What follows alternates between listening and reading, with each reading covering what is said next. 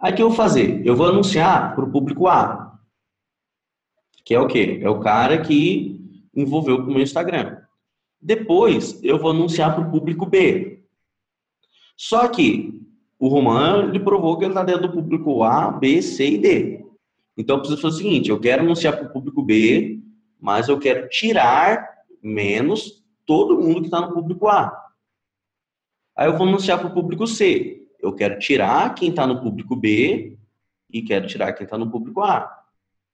Vou anunciar para o público D. Eu tiro a galera que está no C, tiro a galera que está no B e tiro a galera que está no A. Então você precisa excluir um cara do outro. É, galera, é o seguinte, essa parada dói a cabeça um pouquinho, viu? É, eu, particularmente, quando comecei a aprender isso aqui, ficou confuso, não saquei direito e tal, mas é o que há. Aí o que acontece? Eu consigo controlar o orçamento em cada um. O público A está gerando mais vendas, eu vou investir mais nele, vou deixar de investir no público B.